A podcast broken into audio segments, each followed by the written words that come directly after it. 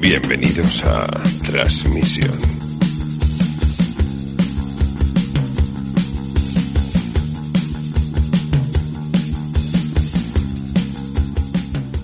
Hola, mi nombre es John. Hace más de un año, Carletes y yo decidimos aislarnos durante un año en un monasterio sin estímulos del exterior para encontrarnos a nosotros mismos. Y grabamos un podcast sobre el proceso. Cuando salimos, nos golpeó una realidad desconocida, la gran cuarentena. Para saber y entender qué pasó en esa cuarentena, grabamos este podcast.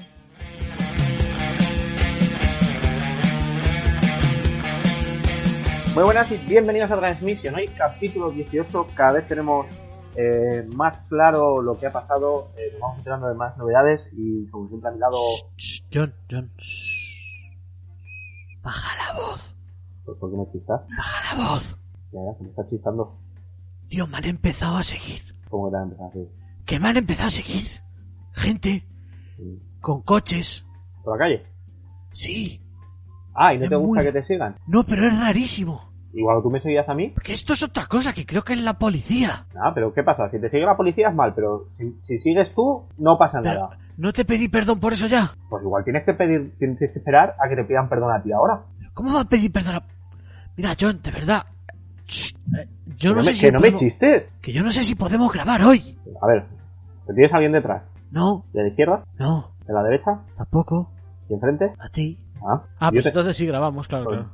Bueno, que- pero de vez en cuando habría que mirar, ¿eh? Es Vale. que esto está muy... No sé qué ha pasado. O sea, no lo entiendo. Bueno, Igual ha sido José Luis, ¿te acuerdas? sí, no lo sé. Igual Es que ha sido- claro, yo estoy preocupado. José Luis, No, José no Luis. Bueno, así, así no te oye. Vale. Va, pues, pues ¿Le doy? Sí, capítulo 18 de, de Transmission. Hoy, hoy con, con Carletes a mi lado. y nadie John. más de no esperado. Esto es, esto es un- una cosa muy blanca. No, no estamos sacando trapos sucios. Hoy ha venido eh, a contarnos su cuarentena Arturo Ponce. Hola Arturo, ¿qué tal? Hola, muy buenas tardes, noches, días a todos. Muy buenas, Arturo. ¿Qué tal estás? Bien, bien, estoy viviendo un momento precioso, maravilloso, un momento espectacular. ¿Y eso a qué se debe? ¿Un momento personal o...? Sí, creo que jamás en la vida pensé que llegaría este gran momento para mí, tan maravilloso y estupendo. Pero es el momento de renacer y el momento en el que todo va perfectamente maravilloso. Eh, lo veo muy positivo para lo que ha ocurrido. Bueno, en las desgracias aparecen las oportunidades y claramente hay que saber cogerlas, aprovecharlas y en esa gran ola de ventajismo estamos. Y claro, usted por su profesión se subió a la ola, pero vamos, arriba del todo. Eh, supe aprovechar las circunstancias de muy buena manera y naturalmente ahora no me puedo quejar de nada. Tengo todo lo que soñé, cualquier persona podía soñar, lo tengo al alcance de mis manos. Pero, ¿A qué se dedica usted, Arturo? ¿Le puedo llamar Arthur? Eh, bueno, Arthur me llama solo la gente cercana y amigos. No sé si incluirte en él, pero no, va a ser que no. Vaya. Bueno, ¿a, a qué se dedica el señor Ponce? Eh, soy...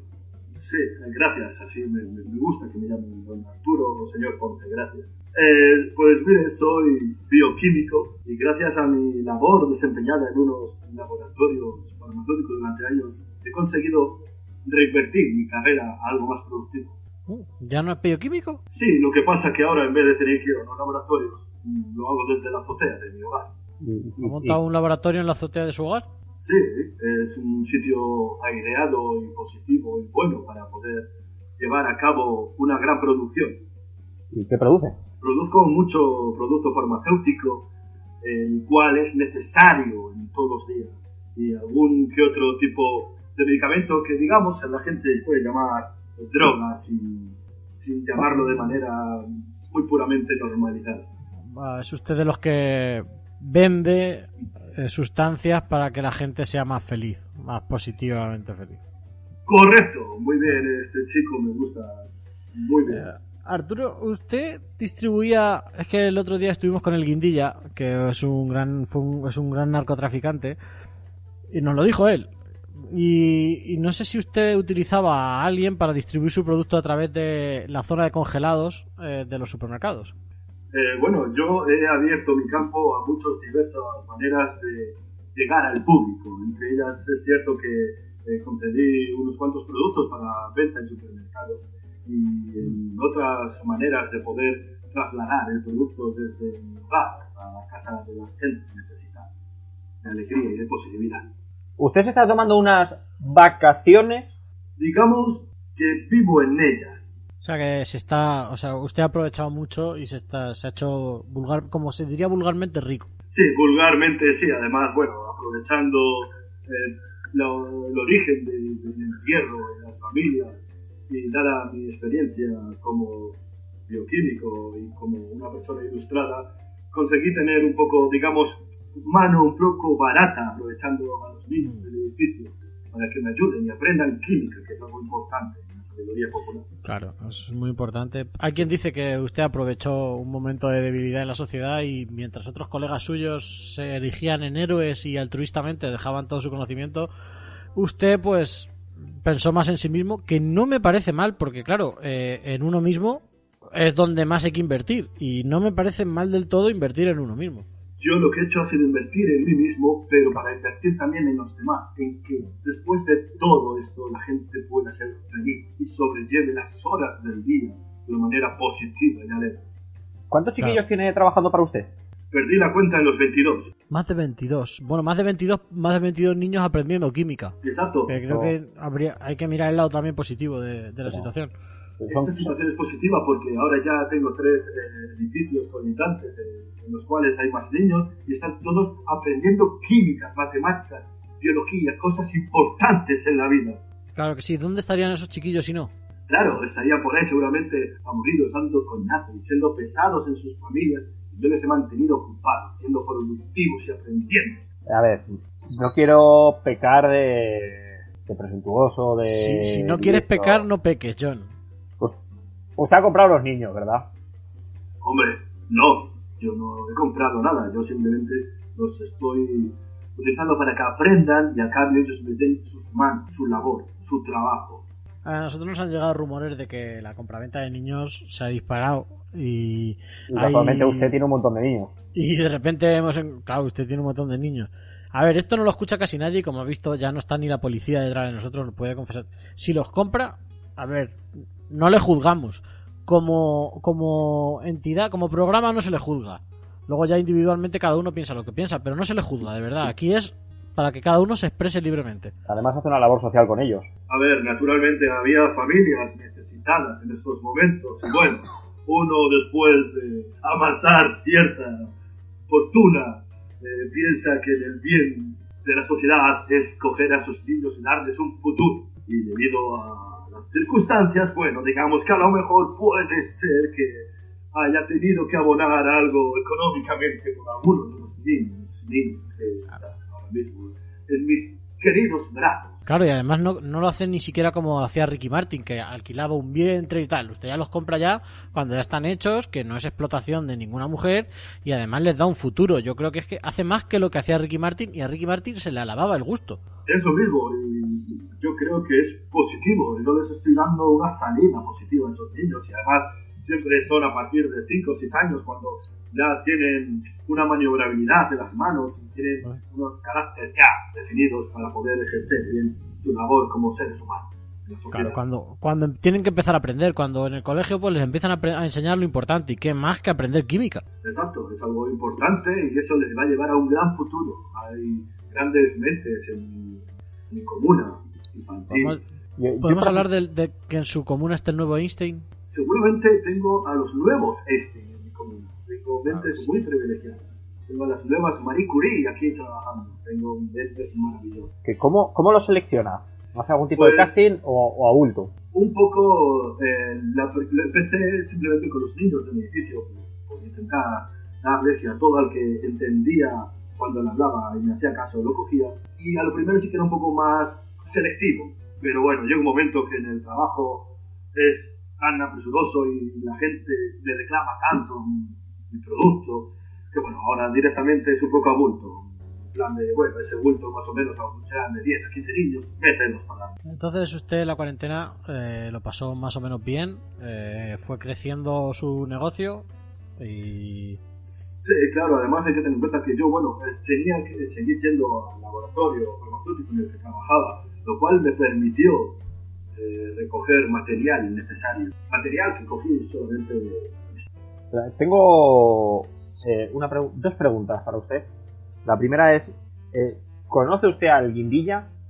O si quiere le podemos pasar el contacto. Bueno. Sí, porque distribuir, distribuir distribuye muy bien, ¿eh? O sea, yo le vi como... tiene Está muy arriba en, en, el escalafón y distribuye... Tiene una gran red de distribución. Lo que es la zona sur la tiene muy bien controlada. Eh, pues no sé si realmente yo conozco a esa persona, por el ya no lo conozco, entonces si, si me puedes pasar el enlace, agradecido, les puedo dejar un par de niños si queréis para vuestras labores. No, bueno, no hace falta, yo creo. Nosotros nos apañamos bastante bien, pero bueno, eh, agradecidos de, de, su ofrecimiento. Claro está. Y la otra pregunta que tengo es, ¿qué materia prima utiliza para, para lo que es su producto?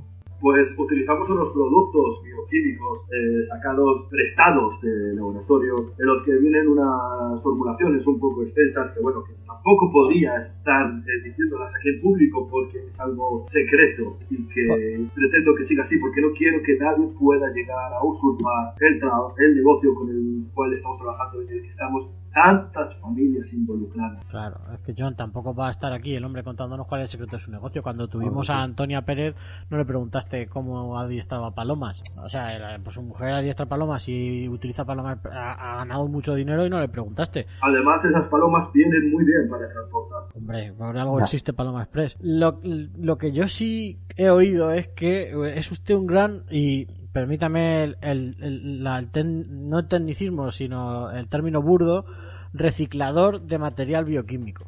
Eh, o sea, no, no entré mucho en detalle, pero es así. Eh, sí que se puede decir que yo lo que estoy intentando es darle esa...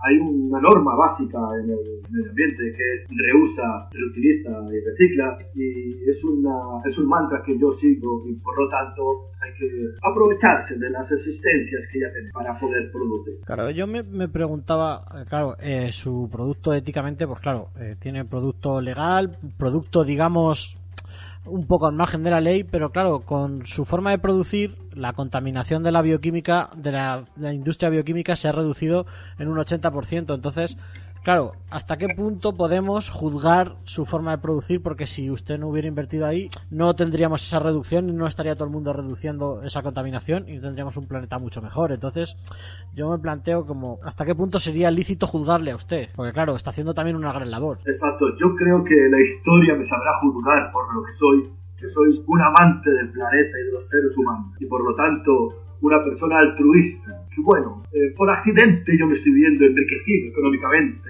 pero, pero lo bonito es lo maravilloso, es lo apasionante, es el ayudar en esta sociedad. Claro, si uno nos hacemos ricos a cambio, es, es, es usted el amante Ortega de la post-cuarentena. Bueno, bueno, espera, espera, espera, cuidado, John. Don Amancio, eh, bueno, Don Amancio... descanse, por favor. Ha sido un modelo El, nuevo, la reencarnación de Don Amancio, tal vez. Bueno, eso puede ser, pero no mantemos el nombre de Don Amancio en vano en este podcast. No vaya a ser que alguien se moleste de las altas esferas. Lo digo por tener cuidado porque es que estoy muy paranoico. Ah, bueno, toda precaución siempre es poca. Pero para usted ha sido un faro, ¿no? Ha sido un faro que seguir, ha sido un mentor al que seguir sus pasos. La idea de los niños no se me ocurrió a mí, naturalmente, venía ya dada por el gran maestro. Ya como la última pregunta que le hacemos a todos los invitados que tenemos en este podcast es ¿cuál ha sido su mantra, su leitmotiv, la frase que usted se repetía y le ha ayudado a pasar la cuarentena? El mantra que yo me he seguido siempre ha sido que la sigue, la consigue, no le falla. Muy bonito.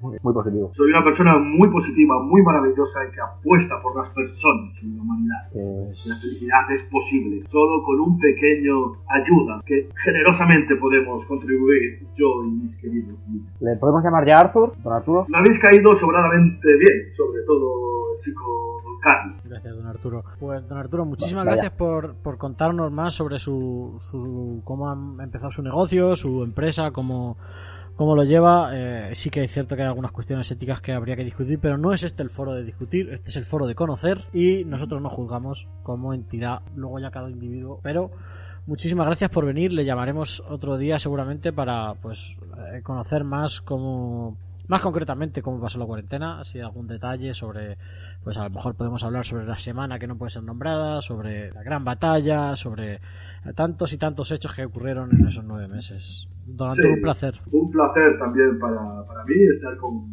vosotros y para cuando deseéis La próxima vez intentaré traeros algo de, de prueba para que podáis degustar, podáis saborear mis productos.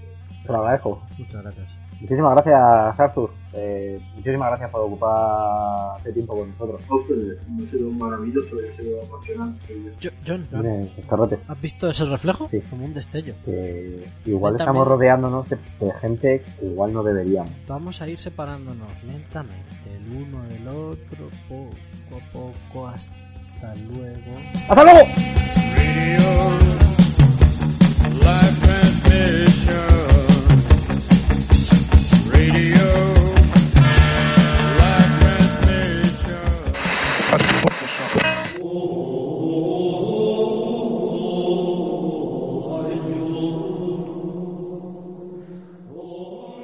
John, venga, vamos, vamos, vamos, ven, venga, vamos, que hay que salir a correr un Ah. ratillo antes de desayunar. Vamos, venga, levántate, vamos, vamos, vamos. Venga, que estamos poniéndonos muy fofos. Estás comiendo demasiadas tostadas. Ánimo, venga, va.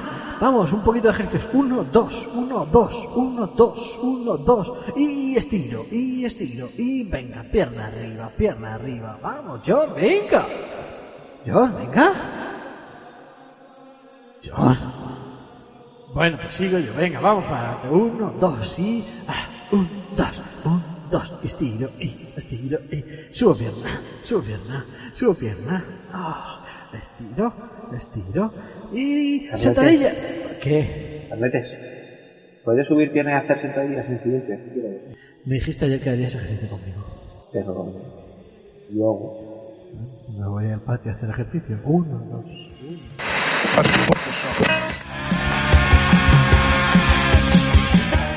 Este podcast ha sido improvisado por Arturo Ponce, interpretado por Miquel Oncho, improvisador. John Quiles de Punto G y Club Desastre, y Carletes de La Plaga y El Canto del Estornino. Síguenos en Twitter, Facebook e Instagram, arroba transmisión el podcast.